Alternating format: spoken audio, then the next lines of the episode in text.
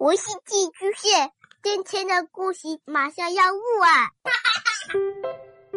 孩子的世界充满了色彩和欢乐，用有温度的声音讲你爱听的故事。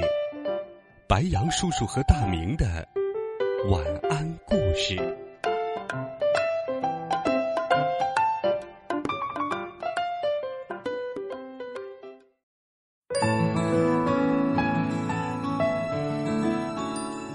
小朋友们、同学们，晚上好！欢迎收听白羊叔叔讲故事。今天，白羊叔叔给你准备了一个温暖的故事。这个故事讲述了我们在新的环境里的友谊和爱。一起来听《一口袋的吻》。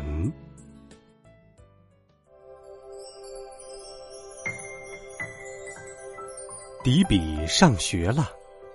开学第一天，迪比就学会了和同学们排好队走进教室，学会了把大衣挂在衣钩上。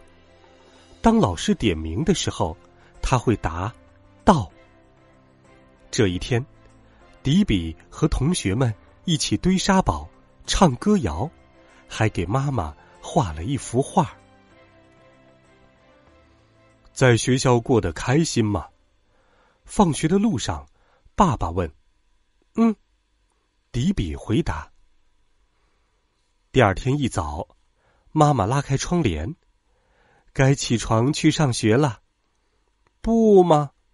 迪比撒娇的说：“我昨天已经去过了。”你还要去呀？妈妈特别耐心的对迪比说。你已经是个小学生了。不要，我不是小学生，我是家里的小乖。我要和你待在家里。迪比一边说，一边钻到被子底下。不过，迪比还是去上学了。妈妈和迪比走在上学的路上，他们要穿过这片树林才能到学校。为什么不去上学呢？妈妈问：“我已经忘了在哪里排队了，也不记得要把大衣挂在哪里。”迪比说：“等老师叫到我名字的时候，我可能会听不见。”我会把你送到队列里呀，妈妈对迪比说。迪比低着头，难过起来。我想一整天都和你待在一起。宝贝儿，不能那样做。妈妈说。走到学校的时候，迪比站在校门口一动不动。你要是不陪着我，我就不进去。妈妈抱了抱迪比，忽然间，他想出了一个好主意。他把双手捧起来，向里面吹了十几个吻，然后。轻轻的把这些吻放进迪比的口袋里。当你害怕的时候，就从口袋里拿出一个吻，然后想象着妈妈就在你身边。迪比紧紧的拽着妈妈。哦，亲爱的，可别把他们压坏了。妈妈说。上课铃响了。所有的同学都排好队走进了教室。迪比这时还穿着大衣呢。老师点名的时候，迪比回答的又清晰又响亮。要选小伙伴做拍手游戏了，迪比害羞起来。迪比伸出一个手指头，悄悄放进口袋里，然后把手指拿出来贴在脸上，他觉得好温暖。就像妈妈的吻，迪比笑了。你能做我的伙伴吗？一个叫奥特利的小女孩问。当然了，迪比回答。然后，两个小伙伴做起了游戏。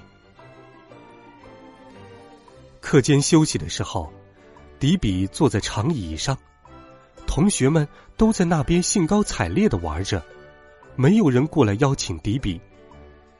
迪比又从口袋里取出一个吻，他想象着妈妈就在身边，顿时勇敢了许多。迪比站起来，走向前。就在这时，从操场那边飞来一个球，刚好落在迪比的手里。扔过来！同学们冲迪比大喊：“快来一起玩！”上课了，老师给同学们读了一个故事，然后让大家一起讨论。迪比很勇敢，举手回答了一个问题。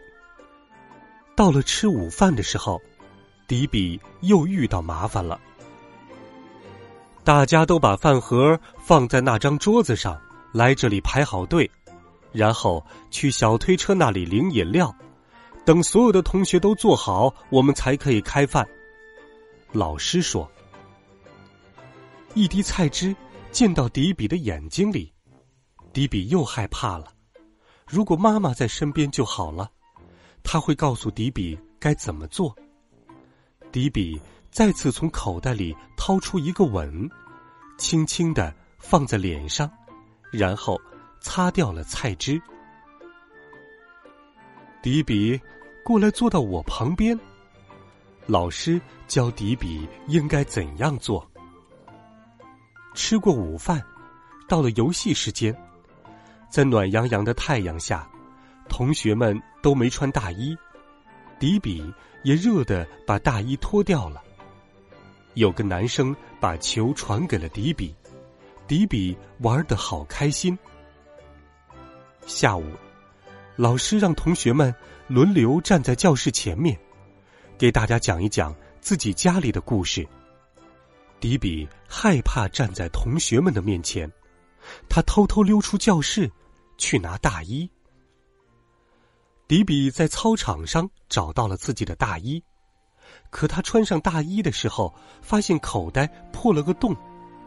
他伸出手指，穿过那个小洞，口袋好凉，而且是空的。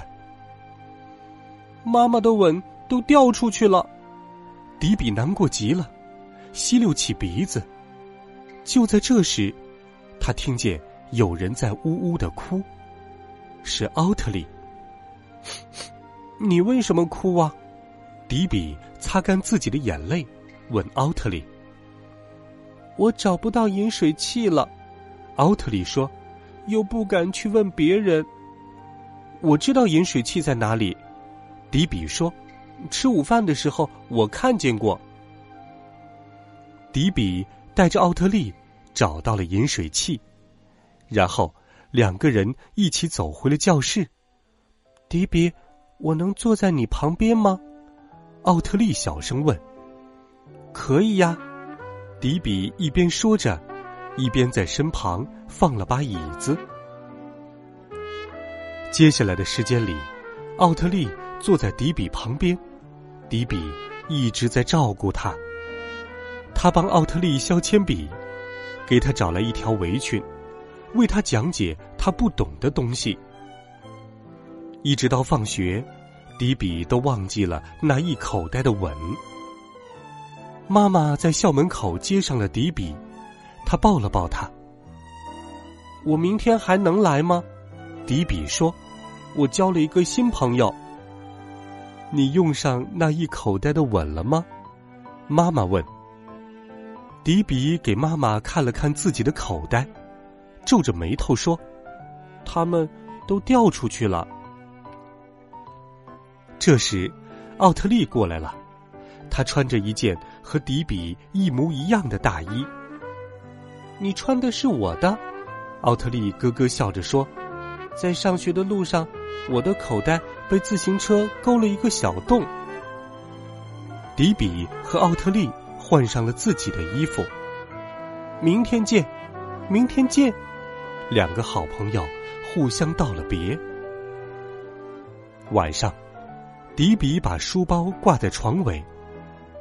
我明天不用穿大衣了，迪比打着哈欠说道。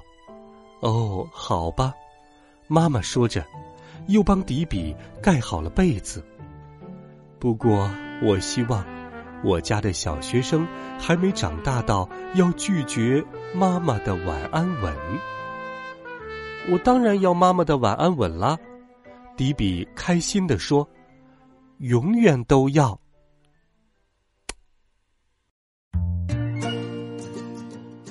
好了，孩子们，一个温暖的故事。我想，你在学校里也一定会有自己的朋友。欢迎你给白杨叔叔留言，微信搜索“白杨叔叔讲故事”，每天都有好听的故事陪伴着你。我们明天见，晚安，好梦。